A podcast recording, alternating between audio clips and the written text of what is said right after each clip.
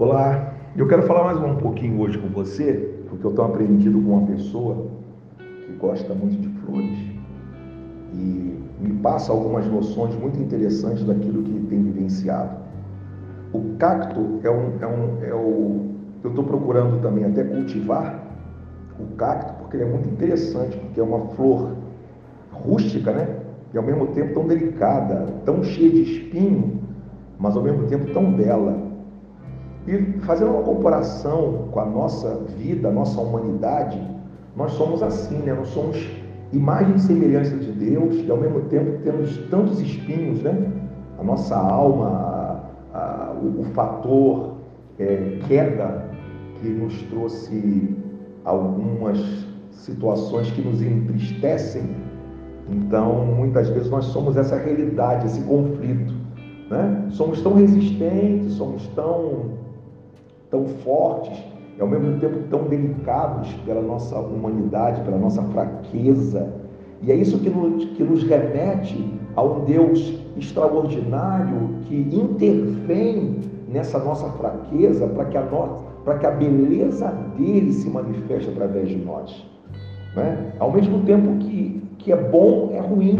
Mas se nós dependemos de Deus, o que é ruim vai ser transformado em belo também.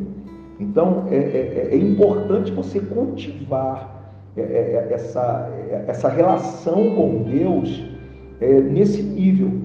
Você não deve olhar para os teus espinhos, você deve olhar para a força desse Deus que te faz forte, que te faz diferente, que te torna uma pessoa extraordinária na dependência dele.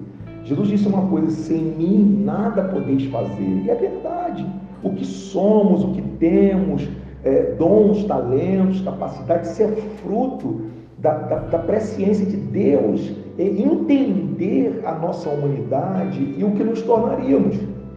Ao mesmo tempo que isso é complexo, é extraordinário. Então, que você aprenda com essas particularidades da vida e fortaleça o seu, o seu interior Valorize o que é bom. Tem muita gente, eu conversando com uma pessoa, fazendo um teste é, para contratar uma pessoa, e falou assim: Ó, falei, eu queria que você falasse para mim algumas qualidades. Eu falei assim: Eu posso te enumerar inúmeros defeitos. Eu falei: Não, eu quero saber das tuas qualidades.